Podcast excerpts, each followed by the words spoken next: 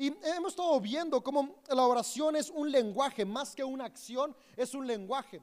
Por eso hemos puesto en nuestra serie el lenguaje del Espíritu. Y es que cuando vemos la oración como un lenguaje y no solamente como una acción, se abre el panorama de lo que es orar. Cuando pensamos en oración con una acción en la cual podamos estar acostumbrados a referirnos a ella, se cierra y se limita este lenguaje. Por ejemplo, al escuchar la palabra oración podemos pensar en monólogo o diálogo. Y digo monólogo porque normalmente la mayoría de las veces oramos de monólogo, ¿no? Le decimos a Dios todo lo que sentimos o necesitamos y ya nos vamos a lo que, a lo que sigue. Eso es un monólogo, válido y necesario. Es parte de las expresiones de la oración. Pero tal vez en nuestra mente está el diálogo, que es yo le hablo a Dios y luego me hago un tiempo para esperar escuchar su respuesta a través del Espíritu. Eso es diálogo y es parte de las expresiones de la oración. Tal vez en mi mente cuando escucho oración están las oraciones litúrgicas, que son esas oraciones que hombres y mujeres de fe han escrito y después nosotros podemos repetir cuando no tenemos palabras para orar en alguna circunstancia y tal vez escuchamos oración y esto es lo que viene a nuestra mente. Y generalmente de la idea con la que crecimos de lo que es la oración, tendemos a limitar el concepto de oración. Pero oración es más que una manera de hacerlo. Oración es un lenguaje y los lenguajes tienen múltiples maneras de expresarse. Nuestro deseo en esta serie es que nuestro panorama se pueda abrir a las distintas formas que podemos comunicarnos con Dios y ver cómo en cada una de ellas podemos encontrar distintas maneras de acercarnos más a Dios, pero también de conocernos a nosotros y descubrir el propósito y potencial que tiene para cada uno de nosotros Dios. Me encanta mucho cómo uno de los teólogos favoritos contemporáneos que, tengo, que, existe hoy en día, es eh, el fraile Richard Rohr. Él dice, la oración, más que una acción, es un estado de conciencia. Es cuando soy consciente de que la deidad está en mí y yo estoy en la deidad. Es decir, es cuando soy consciente de la presencia de Dios en mi día a día. Es por eso que el apóstol Pablo podía decir, oren en todo momento. Porque no es que voy a estar en un momento de meditación o de diálogo con Dios todo el día, sino que todo el tiempo soy consciente que en mis acciones está la presencia de Dios. Todo el tiempo Dios esté en mí y yo en Él. Esto es la oración, un estado de conciencia, un lenguaje que me concientiza de quién es Dios. Y lo podemos expresar de distintas maneras como las que mencioné hace un momento. Monólogo, que es una catarsis, que es expresar lo que siento, muy necesario y muy bueno para conectar con el Espíritu. Como diálogo, donde no solamente yo hablo, sino escucho también a Dios. Como canción, ¿sabes que la canción cantar es una forma de orar? Las canciones son eso. Cada domingo iniciamos orando. Cada canción, sin importar si es movida o relajante, es una oración musicalizada. Palabras que nos conectan con Dios, que nos permiten saber quién es Dios y cómo experimentamos a Dios con una melodía. Eso es una oración. Así que si un día dices, Hoy no sé qué decir o no tengo la paciencia para concentrarme, pero quiero orar. Canta una canción. Recuerda, la oración es una acción, es un lenguaje. Cada cosa que tú y yo hacemos que nos concientiza de quién es Dios y cómo Dios actúa en nosotros, que nos relaciona con Dios, es la oración. Otra manera de orar, otra expresión de la oración es la poesía y la declamación. Pues decir, ¿en dónde hay poesía y declamación como oración? Las oraciones litúrgicas. Por ejemplo, la que conocemos Prácticamente todos los que tenemos alguna relación con el cristianismo en sus múltiples expresiones es la oración del Padre Nuestro. El Padre Nuestro es una oración litúrgica, una declamación que fue dicha por Jesús para que sus seguidores pudiéramos repetirla para conectar con Dios y descubrir sus verdades en nuestra vida. Pero así como Jesús nos dejó esta oración litúrgica tan increíble que nos permite conectar con las verdades de Dios, también hombres y mujeres, tanto antes de Cristo como después de Cristo, en sus momentos de conexión con Dios, escribieron estas declamaciones o poesías, por ejemplo, los salmos son poesía, oración hecha poesía, para que tú y yo podamos inspirarnos en ellas. En esos momentos donde especialmente en momentos de crisis no tenemos palabras para orar, no sabemos qué decir, podemos utilizar esta herramienta que es la oración litúrgica. Hay tantas oraciones tan hermosas de los padres y las madres de la fe, que fueron los hombres y mujeres de los primeros siglos, que dejaron plasmada su relación con Dios en poesía y declaración que hoy tú y yo podemos utilizar también para conectar y conocer a Dios. Y así podríamos seguir con distintas formas de expresión que abarcan lo que es la oración. Y cuando vemos cómo la oración es algo tan vasto, es un lenguaje, podemos darnos cuenta y podemos aprovechar las distintas maneras para mantenernos orando constantemente. Porque la oración es lo que va a hacer, concientizarnos de quién es Dios, pero sobre todas las cosas, ¿Quién soy yo en Dios? ¿Quién somos nosotros en Dios? Porque cuando caemos a esa conciencia, nuestra vida comienza a ser transformada. Cuando sé quién soy en Dios, llegamos al punto de la identidad. Y nuestra identidad determina nuestras acciones. Y nuestras acciones no solamente pintan nuestro presente, sino que crean camino para nuestro futuro. Una identidad sana construye hacia el futuro. Una identidad no sana no solamente no construye para sí, sino que también pone piedras para los que están a su alrededor. Por eso me encanta que tenemos el privilegio de la oración todos y todas. Por una cosa más que hace la oración es hacernos conscientes de esta realidad. Somos personas espirituales. A, veces hemos tenido la idea de que entre más oro, más espiritual soy. Pero la realidad es que todos y todas, desde que nacimos, ya somos seres espirituales. La oración me concientiza de esa realidad que ya soy. ¿Y por qué digo que ya somos seres espirituales? Porque lo que nos da vida, lo que nos sustenta es Dios mismo, es su espíritu, que podemos encontrarlo en relatos como Génesis, el aliento de vida. Cuando vemos que relataban en este poema de Génesis 1 que Dios sopló su aliento, lo que se refiere es el espíritu mismo de Dios, es lo que nos mueve. Y si lo que nos mueve y nos da vida es el espíritu de Dios y somos a imagen de Dios, lo que somos tú y yo es espíritu. No oramos para ser más espirituales. Oramos porque somos espirituales y en medio de la oración aprendemos cómo ser mejores humanos. No es que un humano que ora pasa a ser espiritual, es que una persona que ya es espiritual que ora aprende y se desarrolla para ser un mejor humano aquí en la tierra. Es lo que Jesús vino a hacer. Dice, mostrarnos, modelarnos como ser seres humanos espirituales, ser conscientes de esa espiritualidad que hay en nosotros, para que eso nos lleve a actuar en amor. ¿Y qué significa ser espiritual? Justamente que la esencia que nos mueve es el amor. Dios es amor. El Espíritu de Dios es amor. Y cuando soy consciente que la lo que me mueve, este neuma, este espíritu, es el espíritu de Dios que es amor, puedo comenzar a hacer acciones que construyen, porque todo lo que hace, hace con amor, trae vida. Y eso es lo que hace la oración, nos lleva a esta conciencia.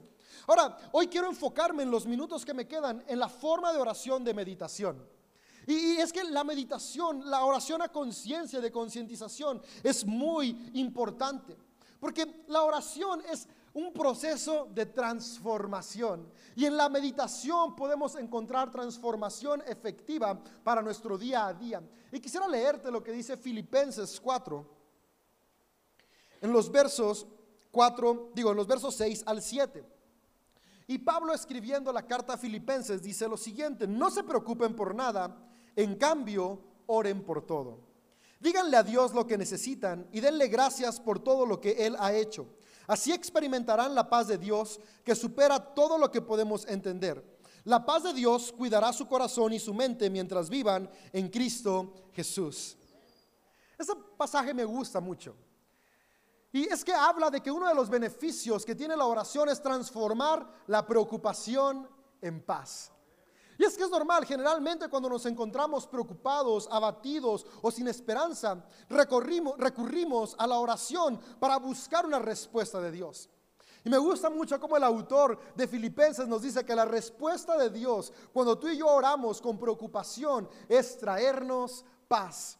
Me gusta cómo el autor está hablando en el plano de la mente y el corazón. La preocupación en dónde se aloja. en nuestra mente y en nuestro corazón. La paz en donde se encuentra, en nuestra mente y en nuestro corazón. Lo que el autor de Filipenses está diciendo es que tu mente no sea controlada por preocupación. Cuando estés preocupado, ora. Y en la oración Dios te responderá. ¿Cómo? Trayendo paz a tu mente y tu corazón. Esto me llama mucho la atención. Y lo primero que me llamó la atención fue cuando leí este pasaje hace años, era cómo el autor me dice, no te preocupes por nada. Como que es algo imposible, ¿no? Digo, acá todos nos hemos preocupado y nos preocupamos constantemente. La preocupación es un sentimiento natural del ser humano. E, en otras partes dice, no se aflijan por nada. La aflicción es parte de los sentimientos del ser humano. Lo que el autor de Pablo está diciendo es, no es no tengas estos sentimientos. Lo que él dice es que este sentimiento no controle tus acciones. Que la preocupación no sea lo que controla lo que haces. Porque cuando tú y yo actuamos controlados por preocupación, hacemos las cosas mal. Yo recuerdo hace varios meses mi hija Amelia Sofía se cayó y se abrió el labio. Y el labio es súper, súper, súper escandaloso. Tiene muchitas, muchas terminaciones eh, sanguíneas, así que sale mucha sangre. Gracias a Dios la abertura no fue tan grande, eso lo sé desde hoy. Pero en el momento que pasó yo no imaginaba cómo era. Yo solamente vi que el piso se comenzó a llenar de sangre. Mi hija tenía sangre escurriendo. Yo la cargué, traía blanco. Mi camisa se llenó de sangre y me preocupé. Es normal. Será ilógico que un papá no se preocupe porque a uno de sus hijos le pasó un accidente.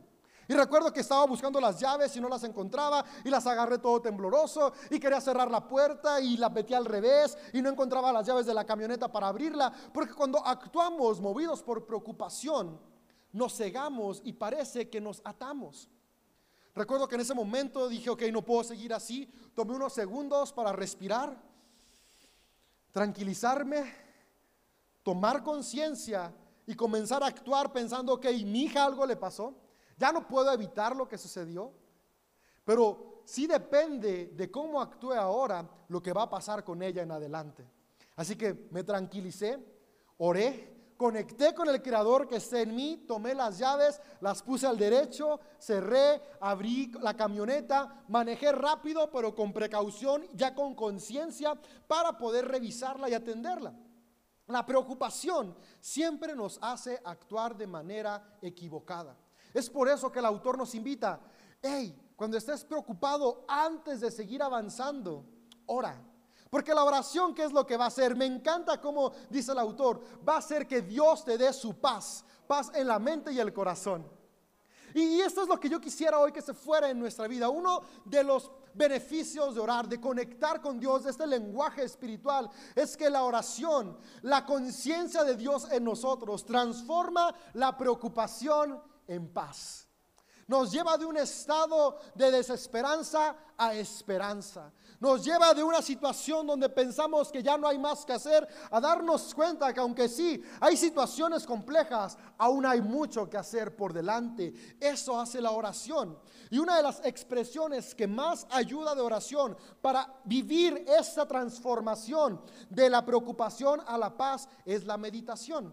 Yo me acuerdo que yo me preguntaba, ok, esto que dice Pablo es muy bonito.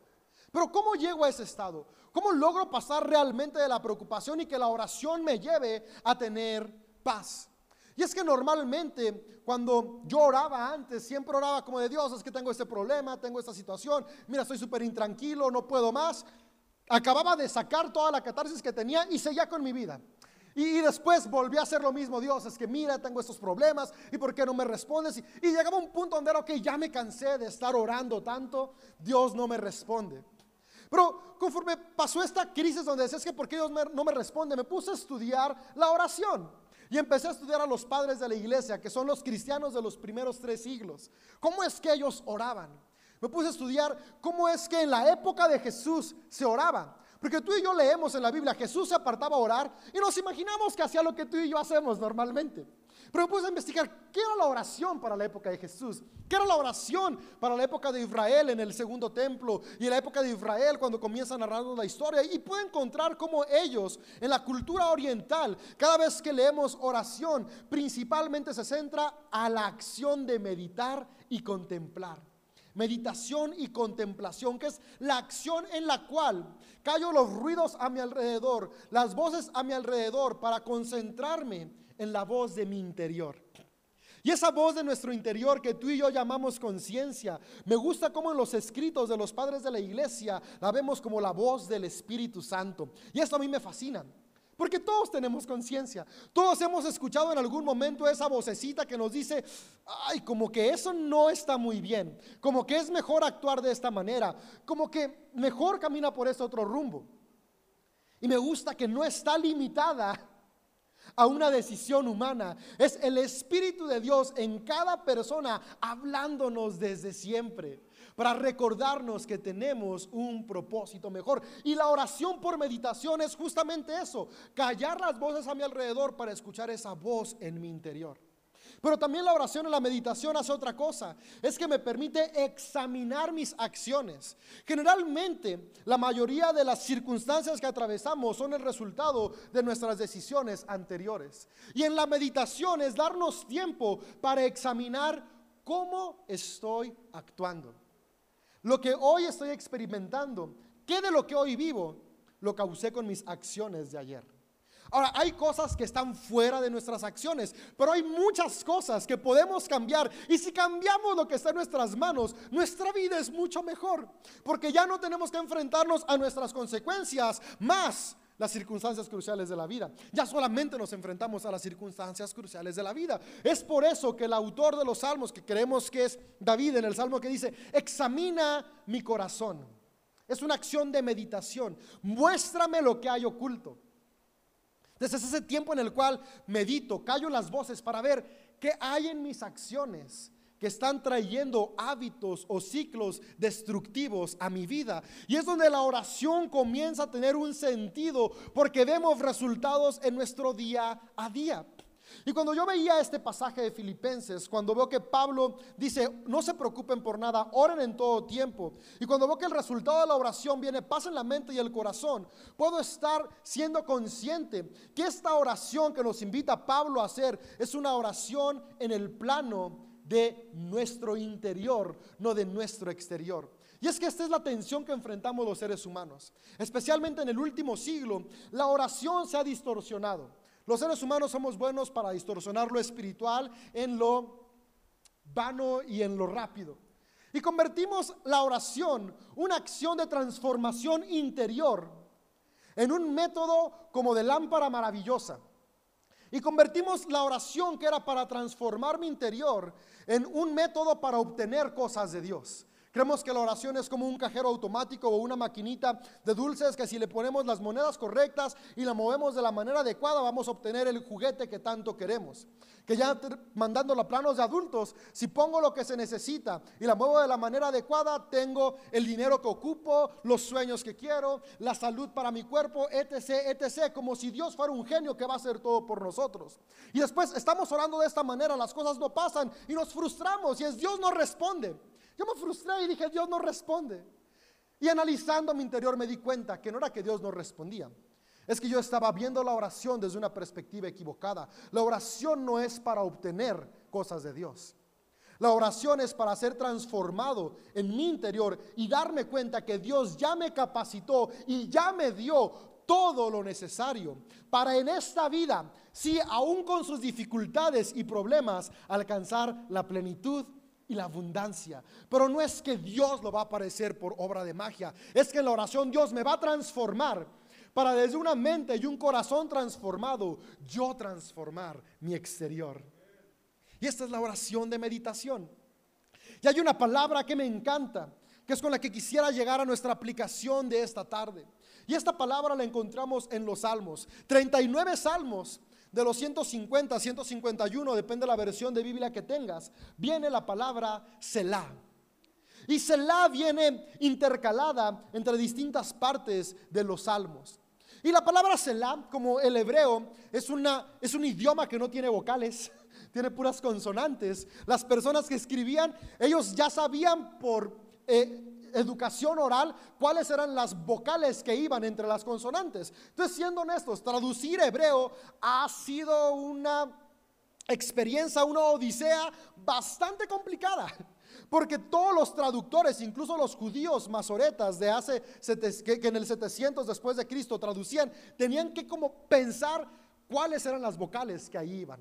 Entonces esta palabra Selah tiene dos, tres, cinco posibles traducciones. Pero hay dos que a mí me gustan mucho y que son muy aplicables para nuestro día de hoy. Estas dos, la primera es pausa. La palabra Selah es pausa.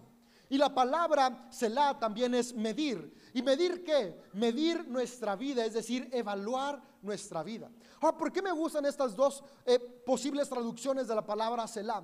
Porque van completamente de la mano de lo que es la oración por meditación. Orar meditando es hacer una pausa en mi día. ¿Para qué? Para evaluar mis acciones y para evaluar en dónde está mi corazón, pero también para darme cuenta y ser consciente de quién es el Dios que está en mí. Y en los salmos se encuentra de una manera increíble el uso de esta palabra Selah.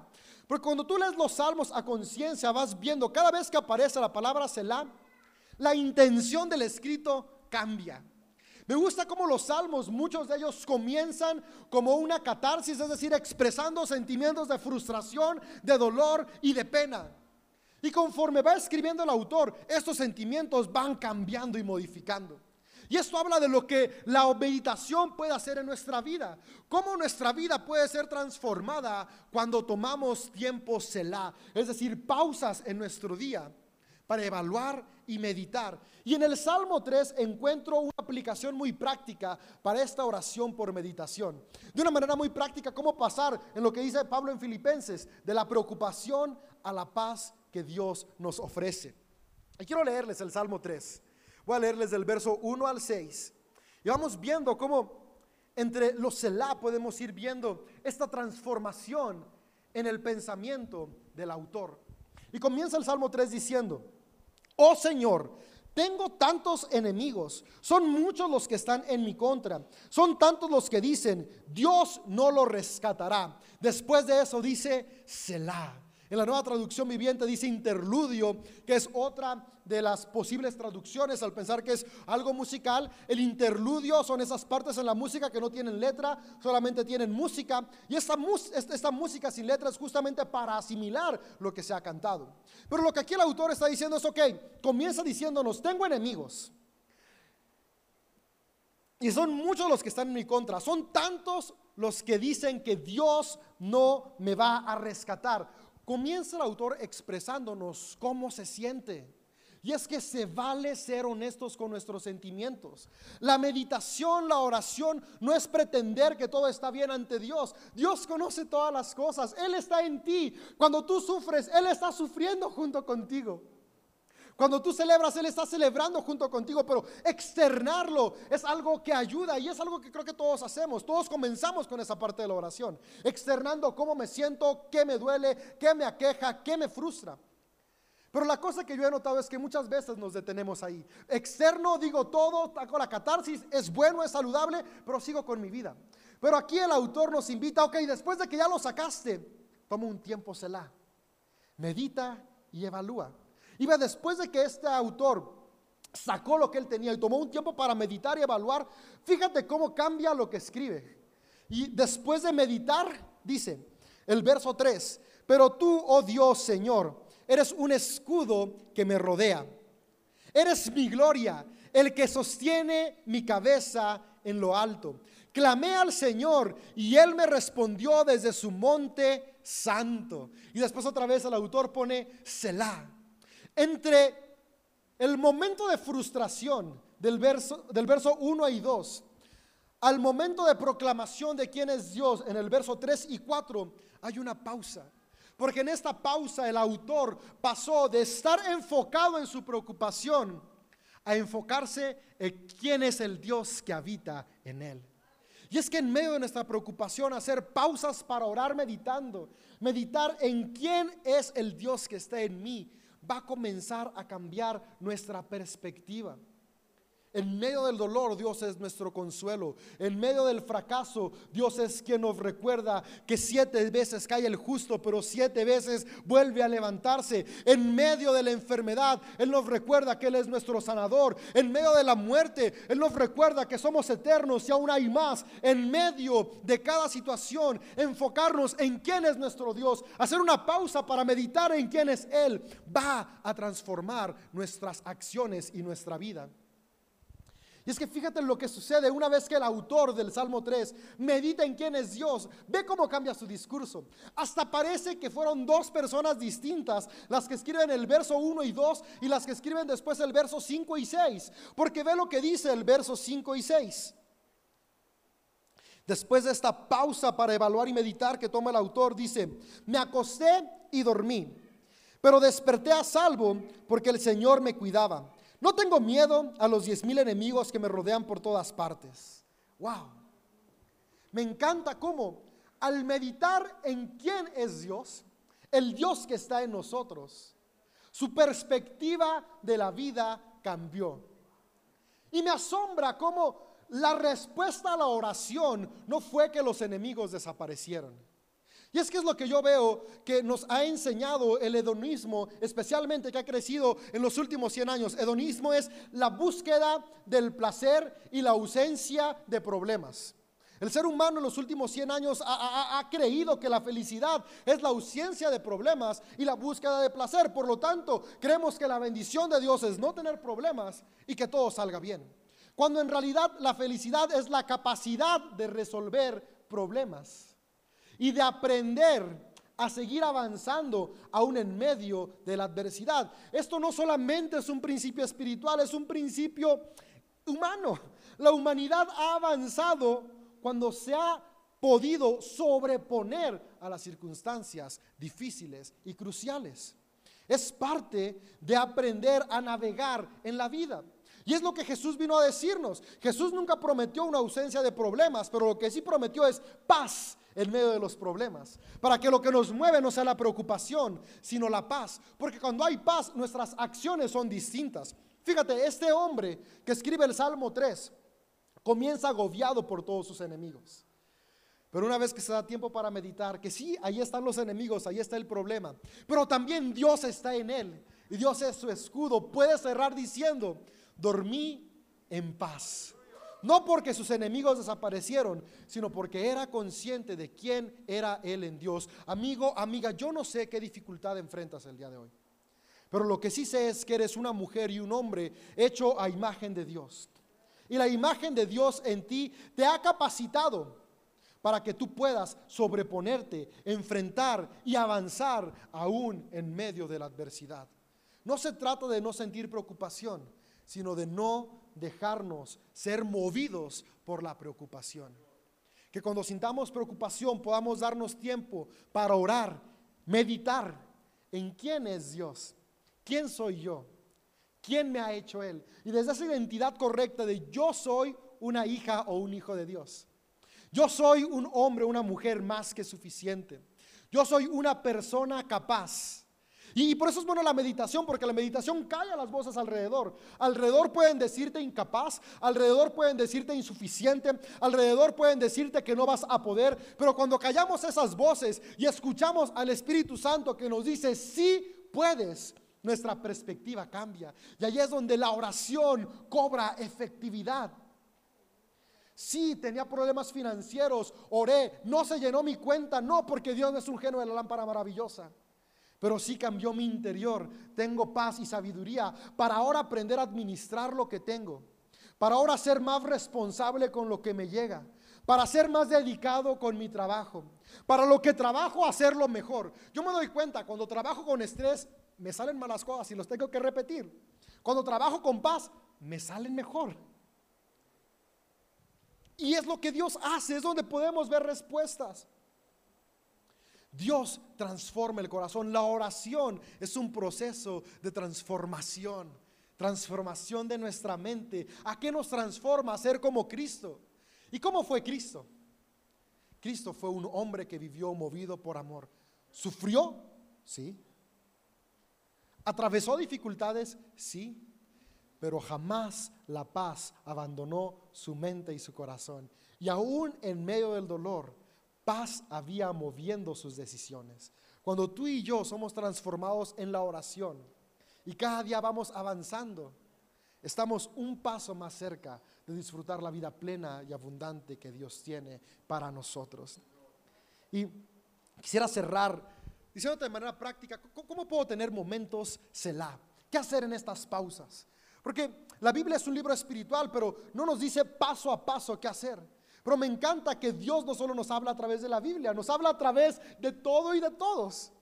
Y aunque en la Biblia no está el paso a paso de la meditación, han dejado escritos por siglos hombres y mujeres cómo tener meditación efectiva.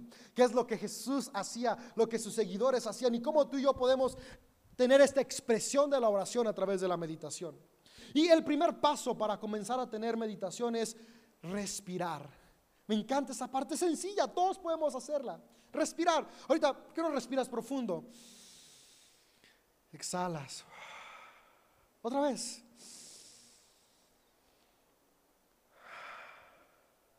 Y de nuevo va. Comenzar respirando hace tres cosas. La primera que hace es que nos da conciencia de que estamos vivos. Estoy respirando, estoy vivo. La siguiente cosa que hace es que me hace, me hace consciente del presente. Sabes, la preocupación viene por dos cosas. Exceso de pasado o exceso de futuro. Estoy preocupado por lo que hice o estoy preocupado por lo que tengo que hacer. Y estoy tan presionado por lo que ya fue o por lo que va a ser que se me olvida el hoy. Respirar me regresa, ok, estoy aquí y ahora. Por lo que pasó ya no puedo hacer nada. Y lo que viene depende de cómo esté ahorita. Estar conscientes del aquí y el ahora. Por eso Jesús constantemente decía, el reino ya está aquí. Hey, dejen de pensar en el futuro, enfóquense en hoy. Y la meditación, la oración comienza respirando, estoy vivo, estoy aquí, estoy ahora. Pero después hay otra cosa que hace la respiración y me encanta. Es que oxigena nuestro cuerpo. Y un cuerpo oxigenado está más preparado para enfrentar cualquier situación que un cuerpo mal oxigenado. ¿Sabes que una de las cosas que nos hace actuar mal cuando estamos preocupados o con estrés es que no hay una oxigenación correcta en nuestro cerebro? Porque las circunstancias cruciales nos llevan a respirar más rápido, agitarnos, preocuparnos, nuestro cerebro se deja de oxigenar correctamente y por eso se nos olvida dónde dejamos las llaves. Meditar oxigena mi cerebro y mi cerebro recuerda dónde están las llaves. Comienzo respirando, siendo consciente de que estoy vivo, estoy aquí y ahora y preparando a mi cuerpo para una transformación. Después sigue el momento Selah. Vimos que es pausa para meditar. ¿En qué voy a meditar? En Salmo 3 y en Filipenses 4 encuentro cuatro procesos en la meditación. Lo primero es cómo me siento. Es importante ser honestos. Para transformarnos tengo que partir de la honestidad. ¿Cómo estoy hoy? ¿Estoy frustrado? ¿Estoy triste? ¿Estoy cansado? ¿Estoy agobiado? ¿Cómo me siento? Externarlo. Meditar asimilar esas emociones que tenemos. Se vale ser humano, se vale ser honesto, se vale ser vulnerables, hombres y mujeres por igual. Lo vemos en el Salmo 3, hey, tengo muchos enemigos, tengo muchas deudas, tengo muchos problemas, no tengo trabajo, tengo una enfermedad, se está rompiendo mi matrimonio, mis hijos no me hablan. Ser honesto, ¿qué aqueja tu corazón? ¿Qué te está preocupando? Pero después hay un proceso. Y en esa meditación y evaluación viene, ¿qué necesito? Este es mi problema, ahora, ¿cuál es mi necesidad? Necesito paz, necesito sabiduría, necesito un cambio. Y después la siguiente parte es, ¿qué tengo?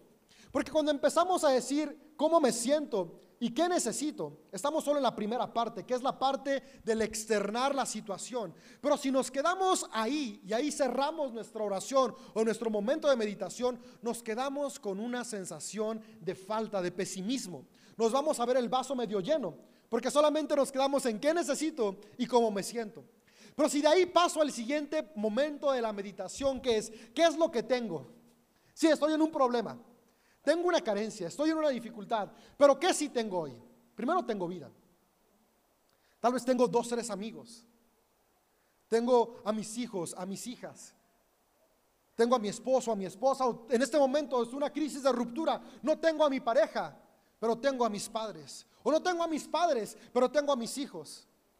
Tengo mi trabajo, tengo mis sueños. ¿Qué sí tengo? Y desde eso que sí tengo, nace algo que se llama gratitud.